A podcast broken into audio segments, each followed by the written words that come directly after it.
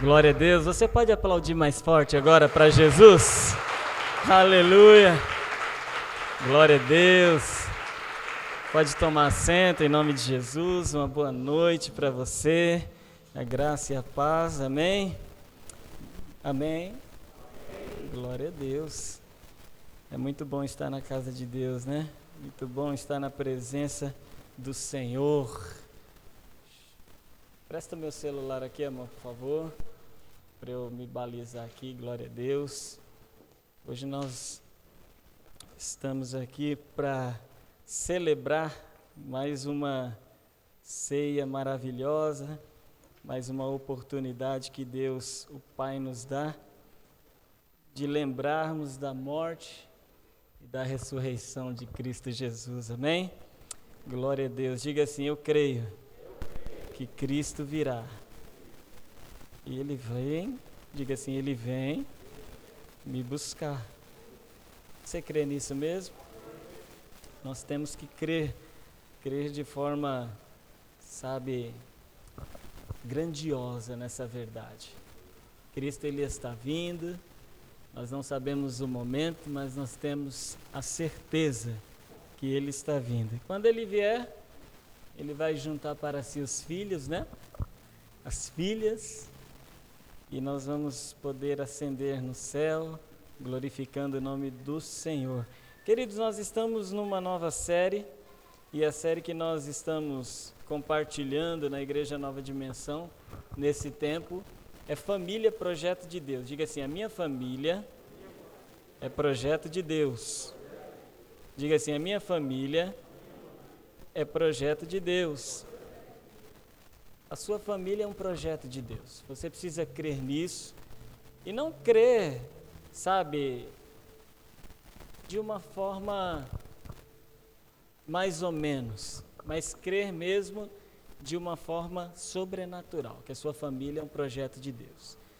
E Deus ele quer nos aconselhar, né, para que nós possamos ser exemplos exemplos de homem sacerdote no lar, você que é homem, de uma mulher sábia, né, ajudadora no lar, você que é mulher, auxiliadora, filhos maduros, filhos obedientes.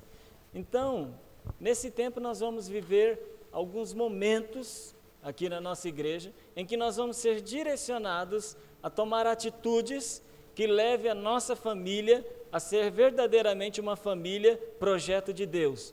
Ser vista verdadeiramente como uma família criada por Deus.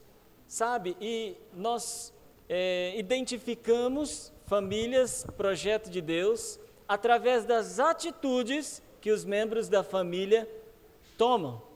Amém? É possível viver sem tomar atitudes? Não, porque a nossa vida, ela é movida por atitudes. Dependendo da atitude que você tiver, da atitude que você tomar, você vai ter reflexos positivos ou negativos, porém, a sua vida é movida por atitudes, além de muitas outras coisas. E esse é o tema que eu quero tratar com você nessa noite. Deixa eu só dar um clique aqui. Não está indo? Clica aí, por favor, querido. Para entrar o tema ali. Diga assim: atitude. Vai sair ali já já. Atitude tem a ver com o que eu faço. Atitude tem a ver com o que eu faço.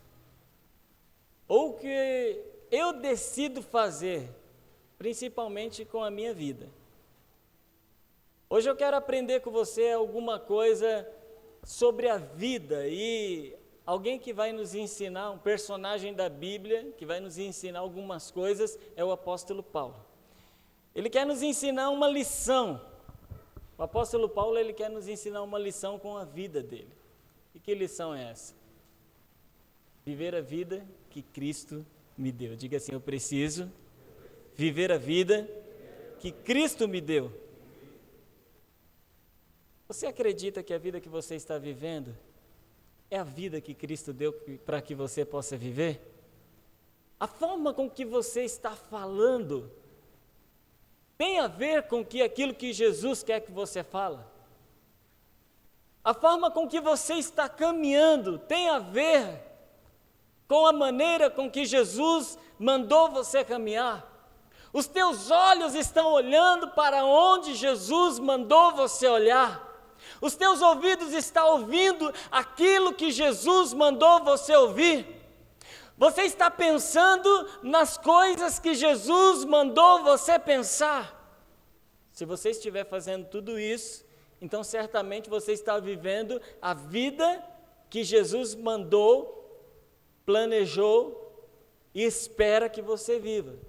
Mas se você estiver fazendo diferente da vontade de Jesus, então eu quero que você e eu nessa noite façamos um raio-x, não da nossa carne, não dos nossos nervos, não dos nossos ossos, mas do nosso interior, do nosso espírito, da nossa alma, para que nós possamos entender a nós mesmos, entender a vida que nós estamos levando e comparar para saber se essa vida que nós estamos vivendo tem a ver com a vida que Jesus nos deu para viver.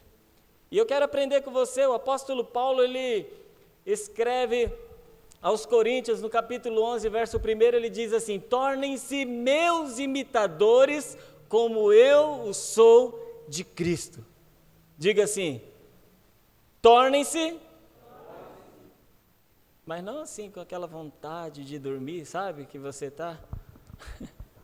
Diga: tornem-se meus imitadores, como eu sou de Cristo. Essa é uma declaração do apóstolo Paulo para nós. Agora, é uma pergunta que eu faço para mim e para você. Quando o apóstolo Paulo ele escreve isso, obviamente ele estava com uma vida apta a ser copiada, mas será que ele sempre teve essa vida? E a pergunta e a resposta para essa pergunta é não. A vida que Paulo vivia antes de ter o um encontro com Jesus não era a vida que ele manda agora aos seus leitores ou aqueles que, a quem foi direcionado essa carta copiar. A vida que o apóstolo Paulo está mandando copiar aqui não tem nada a ver com a vida que ele levava antes de Jesus, porque a nossa vida antes de Jesus era uma vida, e a nossa vida depois de Jesus tem que ser outra vida. Não há possibilidade de estarmos em Jesus vivendo uma vida antiga.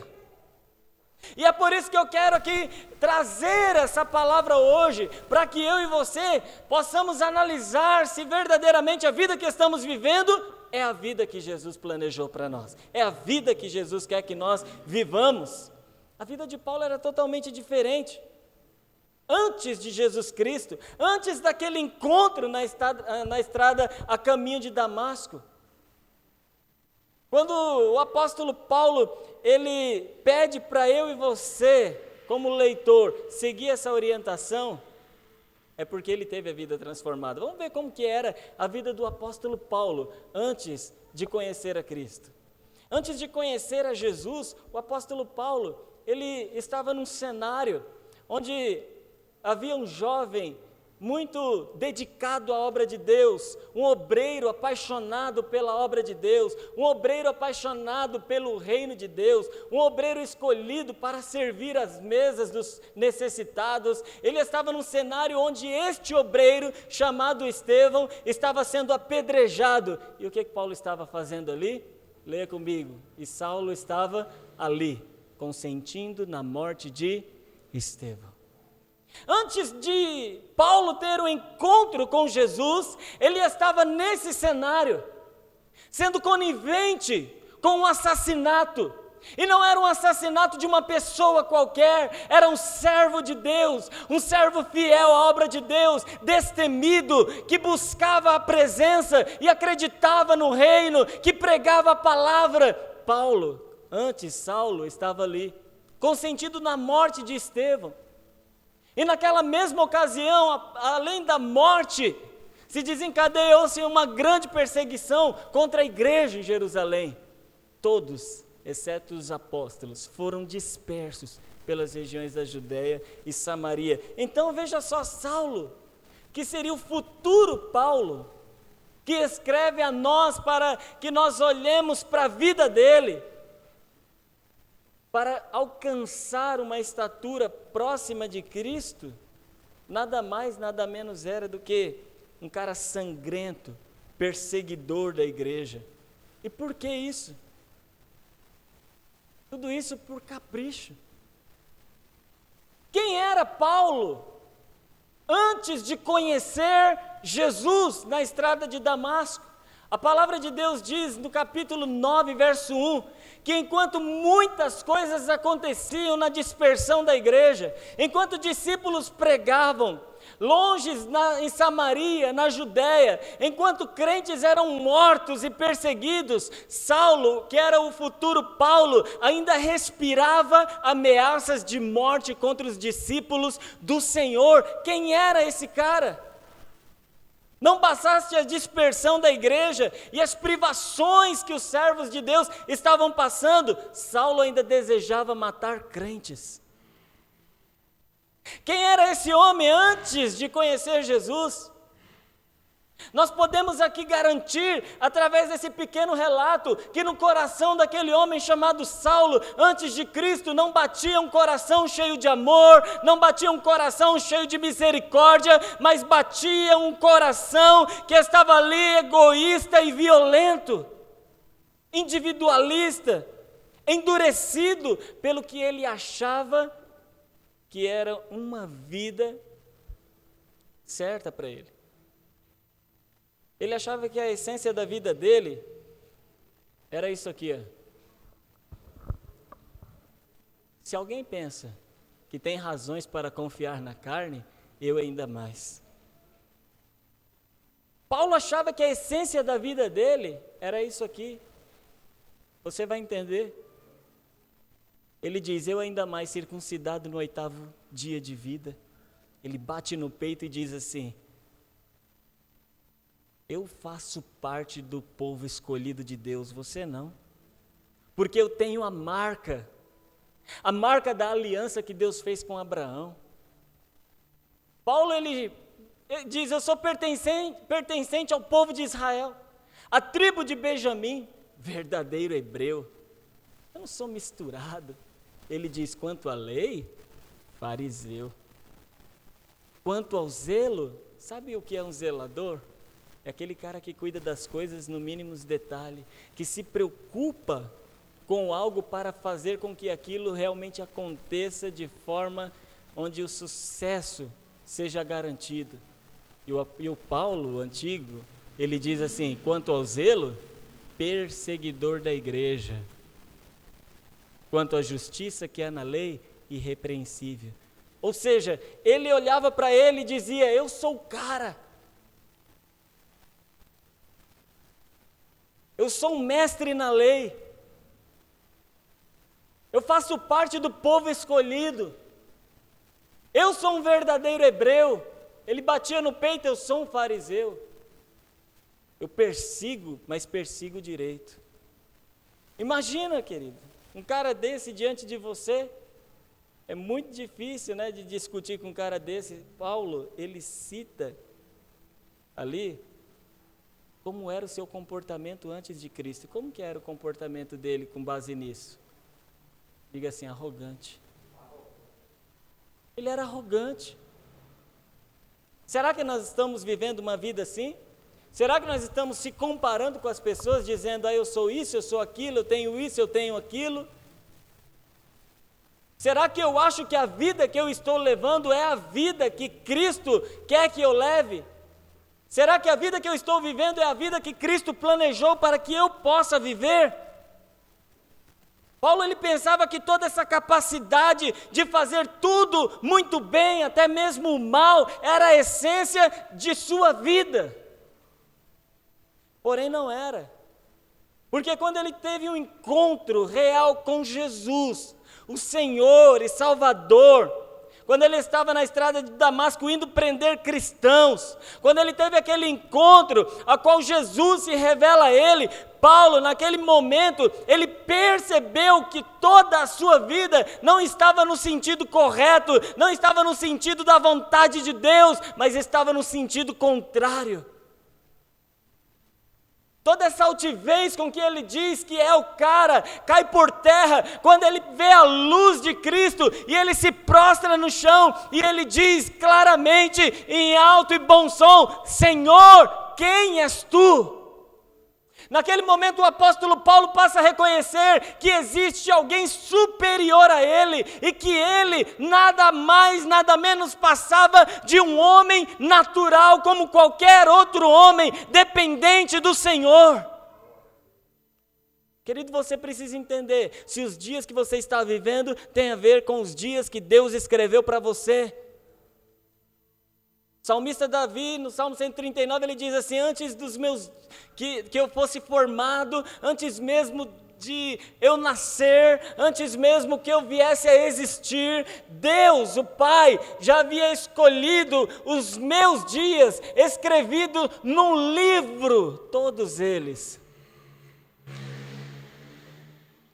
Existe uma história escrita para você, e você tem que entender isso. Agora você precisa se autoanalisar e perceber se essa vida que você está vivendo tem a ver com a história que Deus escreveu para você. Depois do encontro com Cristo, Paulo ele reconhece que a vida que ele estava levando não tinha nada a ver com a vida, plano de Deus para ele. Eu quero que você faça um raio-x na sua vida. Pense um pouco sobre isso para que nós tenhamos uma família projeto de Deus. Nós estamos falando de atitude o tema. Nós precisamos nos avaliar se a vida que nós estamos levando é uma vida que pode ser copiada, querido. A sua vida pode ser copiada pelo seu filho, se você tem filho. A sua vida pode ser copiada pela sua filha, se você tem filha. A sua vida pode ser copiada pelos seus parentes.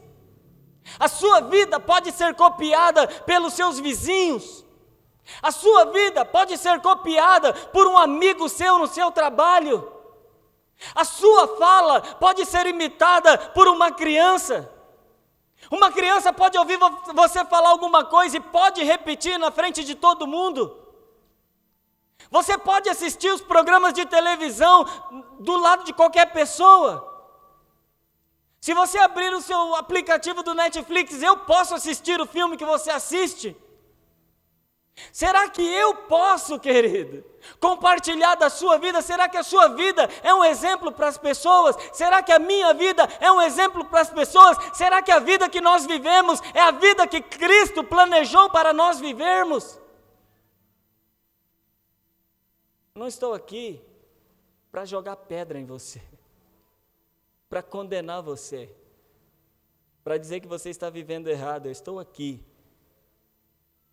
para ministrar aos nossos corações se realmente a vida que nós estamos vivendo tem a ver com a vida que Jesus planejou para nós. Quando o apóstolo Paulo cai no caminho de Damasco, ele se levanta e um pouquinho mais para frente ele vai começar a declarar. Ele vai começar a declarar que tipo de vida que ele passa a viver depois de Cristo. Ele diz assim, ó, Filipenses, mas o que era para mim era lucro, passei a considerar como perda, por causa de Cristo. Mais do que isso, considero tudo como perda, comparado com a suprema grandeza do conhecimento de Cristo Jesus, meu Senhor, por quem perdi todas as coisas. Eu as considero como esterco para poder ganhar Cristo e ser encontrado nele, não tendo a minha própria justiça que procede da lei, mas a que vem mediante a fé em Cristo, a justiça que procede de Deus e se baseia na fé. Antes de Cristo, Saulo, o futuro Paulo, ele dizia: Eu sou o cara, perante a lei eu sou justo, eu sou irrepreensível, ninguém me pega. Eu sou fariseu, eu sou escolhido, eu sou o cara. Mas depois de Cristo ele passa a reconhecer que tudo aquilo não era como ele pensava, a vida que ele vivia não tinha nada a ver como ele pensava. E agora ele diz ao contrário: opa, eu perco, eu jogo tudo fora, eu esqueço tudo, eu me esvazio de mim. Por quê? Porque o que importa não é a minha justiça, é a justiça que procede de Cristo, procede de Deus, mediante a fé, não é a justiça mediante a lei mas é mediante a fé em Cristo Jesus. Quando a nossa vida humana, ela recebe o impacto da vida de Cristo, querido. Quando Cristo ele joga luz na nossa vida, quando essa luz de Cristo chegou na vida de Paulo, clareou tudo aquilo que não tinha nada a ver com a vida em Deus. Quando a luz de Cristo vem sobre a nossa vida, ela mostra tudo aquilo que não tem nada a ver com Deus. E eu espero que esta palavra esteja jogando luz na sua vida, para que você reconheça a verdade sobre a vida de Cristo, para que você reconheça a verdade sobre a vida que você está vivendo e declare sobre a sua vida e entenda que você precisa de mudança em algum ponto. Porque eu preciso de mudança. Se eu estou ministrando isso para você, é porque eu preciso de mudança. Então nós precisamos ser corajosos Paulo ele era, ele foi corajoso, ele considerou tudo como perda. Ele falou: "Eu perco tudo comparado com a suprema grandeza do conhecimento de Cristo Jesus." A vida que você está levando, querido, que você está vivendo, essa vida tem a ver com a vida que Cristo te deu para que você possa viver? Paulo ele diz o seguinte: porque para mim o viver é Cristo e o morrer é lucro.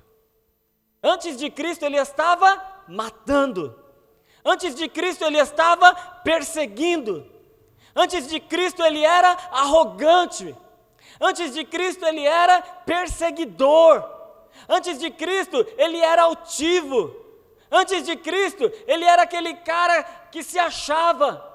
Mas agora, depois de Cristo, ele reconhece: eu dependo de Cristo para ter uma verdadeira vida. E se eu viver, a minha vida tem que ser Cristo. E se eu morrer, vai ser lucro, porque eu perdi tudo para ganhar a Cristo, meu irmão. É reconhecimento. Nós precisamos chegar a esse entendimento. E que vida era essa que Paulo estava falando? Que viver é Cristo. Que vida é essa? Nós precisamos entender que tipo de vida é essa para que nós possamos vivê-la. Muitas vezes alguém diz para você um conselho com base na palavra de Deus, você precisa mudar aqui. Ah, quem pode dizer que eu tenho que mudar ou não? Diga assim: atitude. Diga mais forte: atitude.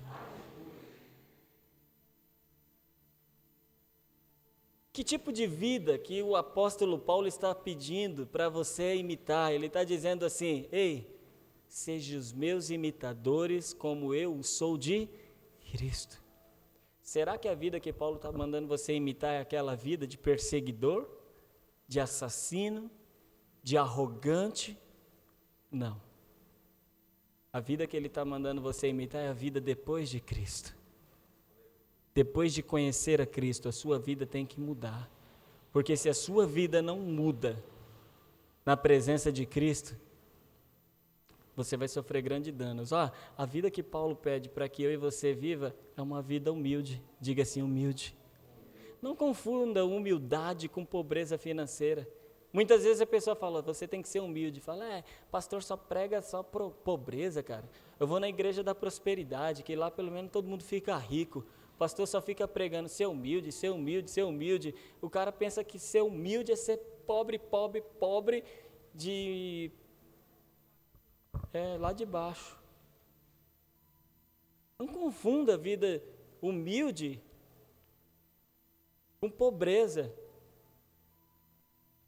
A vida humilde que o apóstolo Paulo pede para que eu e você viva tem muito a ver com isso aqui, ó. É a virtude que consiste em conhecer as suas próprias limitações e fraquezas e agir de acordo com essa consciência.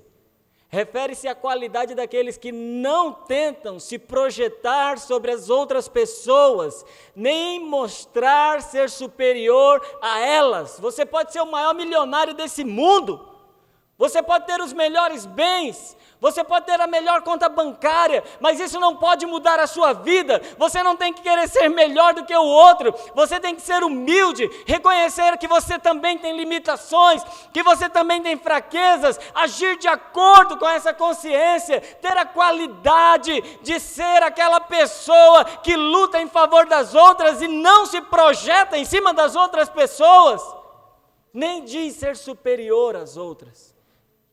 Cristo ele fala: "Vim, você que está cansado, sobrecarregado, eu vou aliviar vocês. Aprendam de mim, que sou manso e humilde de coração." Cristo ele fez isso com Paulo, tirou um arrogante de cena e colocou um cara humilde. Colocou um cara humilde de pé e ele começa a reconhecer que ele tem que ser esse cara. E é essa vida que ele está dizendo para que eu e você viva. Uma vida de conquista, sim. Uma vida de vitória, de vitória em vitória, de glória em glória, sim. Uma vida onde você vai ver as maravilhas de Deus, sim. Mas uma vida onde todas as pessoas possam olhar para você e dizer: Eu posso copiar esse cara, porque ele é um exemplo de vida. O apóstolo Paulo, ele era um cara arrogante antes. Lembra, ele falou: fariseu, eu sou. Povo eleito, circuncidado, ele disse o quê? Eu sou. Foi circuncidado ao oitavo dia. Depois você estuda sobre isso, você vai entender do que eu estou falando. Perante a lei, irrepreensível. Eu sou o cara na justiça que procede da lei, tem para ninguém não. Mas e depois de Cristo? O que, que ele fala? Pois sou o menor dos apóstolos e nem sequer mereço ser chamado apóstolo, porque persegui a igreja de Deus. Humilde. Ele era quem ele era. Esse cara é um ícone na Bíblia uma referência, mas ele mesmo, com a sua própria língua, ele declarou: Se eu olhar para quem eu sou e para o que eu fiz antes de Cristo, eu não mereço esse título.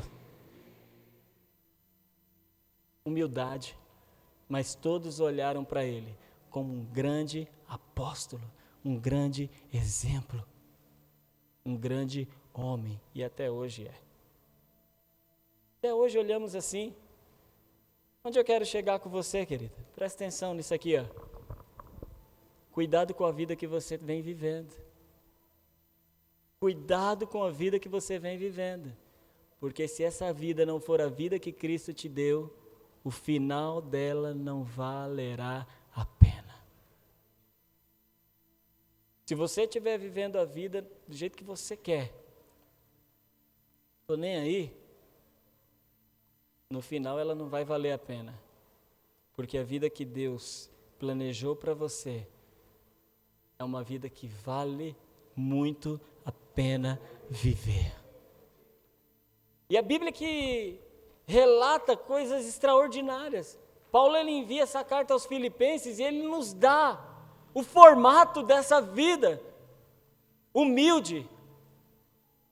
O apóstolo Paulo traz-nos para a esfera do que é essa vida humilde, do que é essa vida verdadeira de Cristo. A minha maior intenção com você, irmão, é encontrar você na eternidade. Acredite muito nisso. O que eu puder pregar de mensagem que te leve a entender que o mais importante é a sua salvação, isso eu vou fazer. O resto você corre atrás. Eu não vou dar estratégia para você de quanto um mais um se torna mil. Eu não vou dar estratégia para você aqui de como comprar carro importado, casa. Não, não vou. Porque eu vou fazer de você uma máquina de correr atrás de valores. E no final da sua vida você vai olhar e vai falar assim: desgraça de vida que esse pastor fez eu viver. Porque agora eu sou um milionário, um rico, tenho muitos bens, mas Jesus olhou para mim e falou: sai fora porque eu não te conheço. Ele não me ensinou a verdadeira vida. Ele não me ensinou como caminhar de verdade na presença de Deus.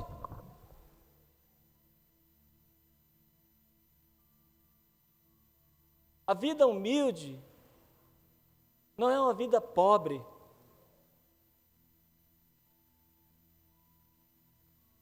Você precisa entender isso.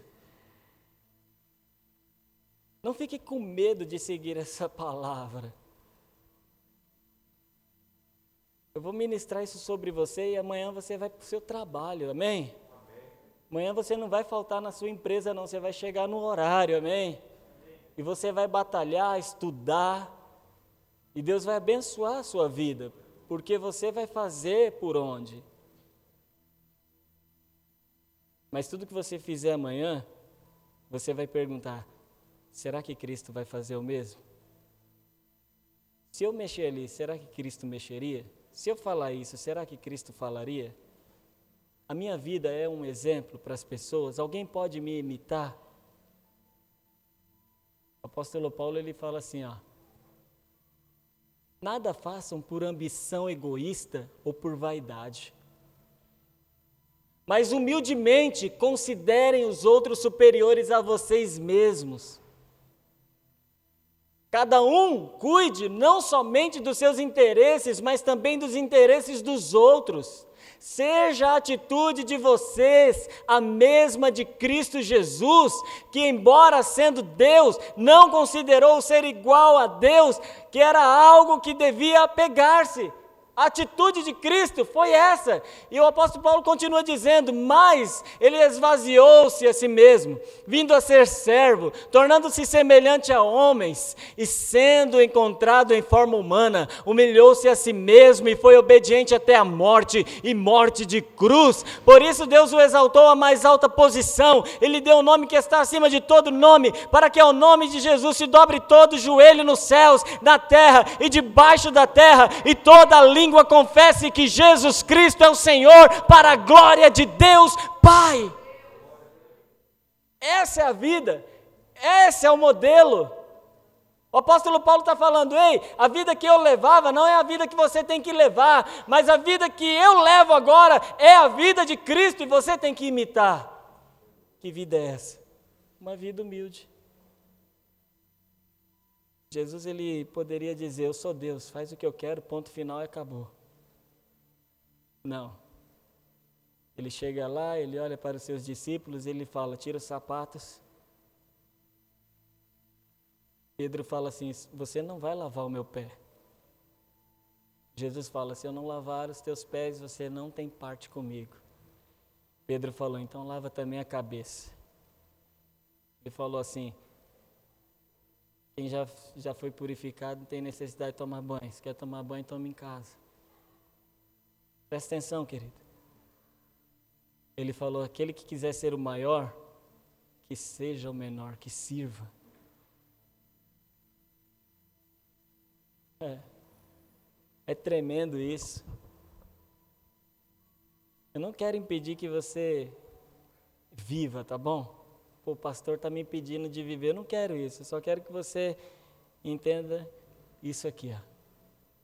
O seu fim tem muito a ver com o que você está fazendo agora. Com a vida que Cristo te deu. Será que você só está vivendo pensando no hoje? Ou será que você está vivendo pensando no futuro? Quando nós falamos de futuro, nós estamos falando de um futuro que vale a pena, que é a vida eterna. Irmãos, vivam de forma com que a sua vida esteja apontada para a eternidade gloriosa em Cristo Jesus. Não viva apenas o hoje. Não tome atitudes apenas para hoje. Tome atitudes para a eternidade. Amém? Amém? Que tipo de atitude, que tipo de vida você está vivendo? Vamos ler o último texto aqui. Então Jesus disse aos seus discípulos: Se alguém quiser acompanhar-me, se alguém quiser acompanhar-me, se alguém quiser viver a vida de Cristo, é isso que nós temos que fazer. Você quer viver a vida de Cristo? Faz o que o apóstolo Paulo fez. Ele disse: Eu estou perdendo tudo, eu estou deixando tudo para trás, eu estou tornando tudo isso sem valor para ganhar Cristo. Ele, e Cristo fala: se você quer me seguir, quer me acompanhar, negue-se a si mesmo. Tome a sua cruz e siga-me. Pois quem quiser salvar a sua vida, a perderá, mas quem perder a sua vida por minha causa, a encontrará. Pois que adiantará o homem ganhar o mundo inteiro e perder a sua alma? Ou o que o homem poderá dar em troca de sua alma? Pois o filho do homem virá na glória de seu Pai com seus anjos e então recompensará a cada um de acordo com o que tenha feito. Sabe o que significa essa recompensa por aquilo que você tem feito? não tem nada a ver com o que você executa, não tem nada a ver com o que você realiza. Porque no último dia muitos dirão: Senhor, em teu nome eu expulsei demônios, em teu nome eu curei doentes, em teu nome nós profetizamos. E ele vai dizer: Não te conheço. Então, o fazer não tem nada a ver com o realizar. Quando ele diz o seguinte aqui, ó, eu recompensarei de acordo com o que você fez, significa de acordo com o que você fez com a sua vida. Tem a ver com o que você fez, com aquilo que ele te deu, tem a ver com o seu interior. Não tem a ver com o que você realiza, porque a salvação, a recompensa não são pelas obras não são as obras que vai definir o seu futuro eterno, mas o que você está fazendo com a sua vida.